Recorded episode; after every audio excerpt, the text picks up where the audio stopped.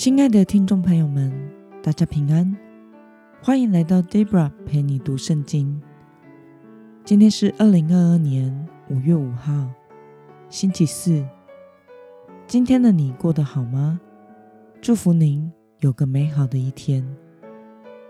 今天我所要分享的是我读经与灵修的心得。我所使用的灵修材料是每日活水。今天的主题是，在苦难中也要信靠神的计划。今天的经文在马太福音第二章十三到十八节。我所使用的圣经版本是和合本修订版。那么，我们就先来读圣经喽。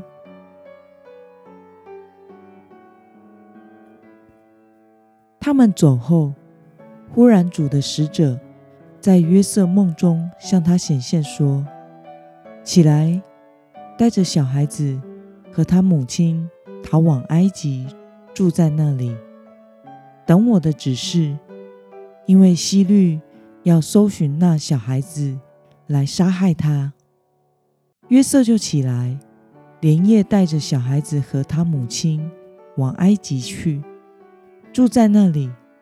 直到希律死了，这是要应验主借着先知所说的话：“我从埃及召我的儿子出来。”希律见自己被博学之士愚弄，极其愤怒，差人将伯利恒城里和四境所有的男孩，根据他向博学之士仔细查问到的时间，凡两岁以内的。都杀尽了，这就应验了耶利米先知所说的话：在拉玛听见嚎啕大哭的声音，是拉杰哭他儿女，他不肯受安慰，因为他们都不在了。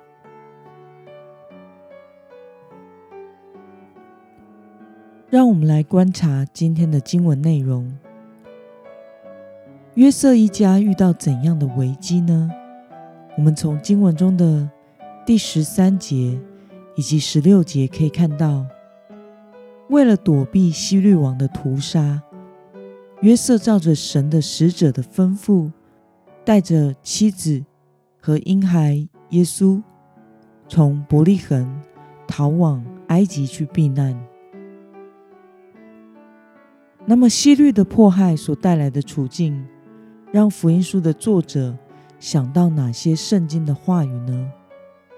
我们从经文中的第十五节以及十八节可以看到，在今天经文的第十五节中提到：“我从埃及召我的儿子出来。”这是引用自何西阿书第十一章一节所说的：“以色列年幼的时候，我爱他，就从埃及。”招我的儿子出来，而今天经文第十八节所提到的，在拉玛听见嚎啕大哭的声音，是拉杰哭他儿女，他不肯受安慰，因为他们都不在了。这个则是引用自耶利米书第三十一章的十五节。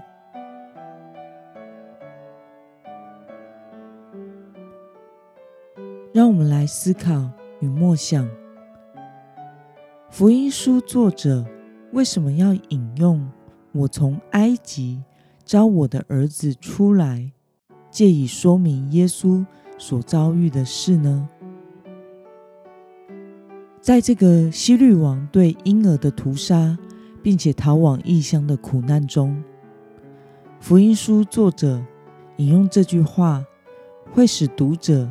想起以色列的先祖出埃及的故事，以及神在带领以色列人出埃及时所行的拯救与神迹。不管埃及人当时多么的强大，军队是如此的精良，但是神的旨意都不会改变，他仍然会成就他的计划，将以色列人从压迫中拯救出来。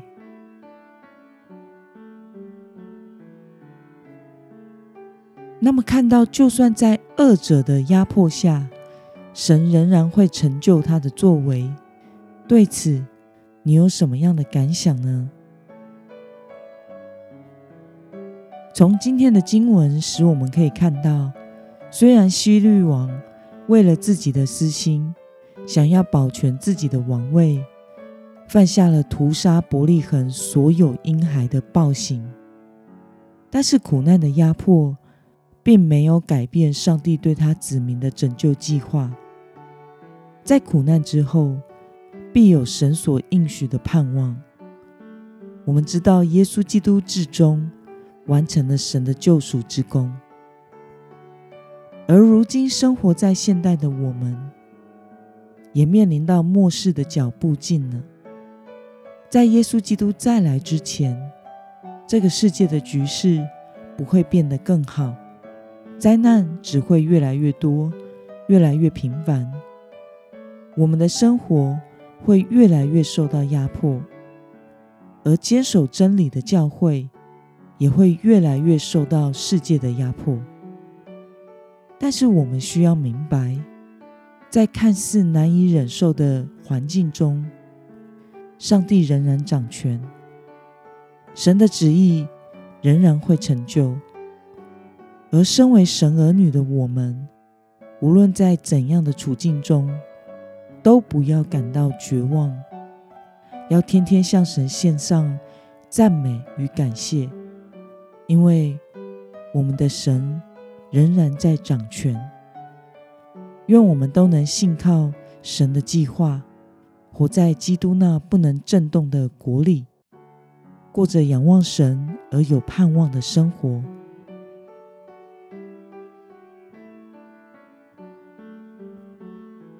那么今天的经文可以带给我们什么样的决心与应用呢？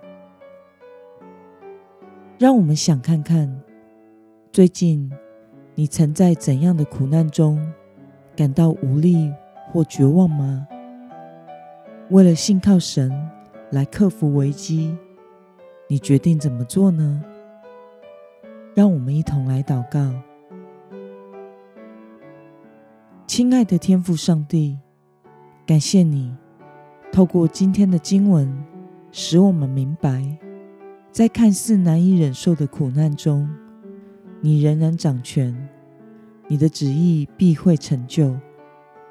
求主帮助我，无论得时不得时，都能开口向你献上感谢与赞美，即使痛苦，也能信靠你的计划。并且因你的掌权与信实而有盼望。奉耶稣基督得胜的名祷告，阿门。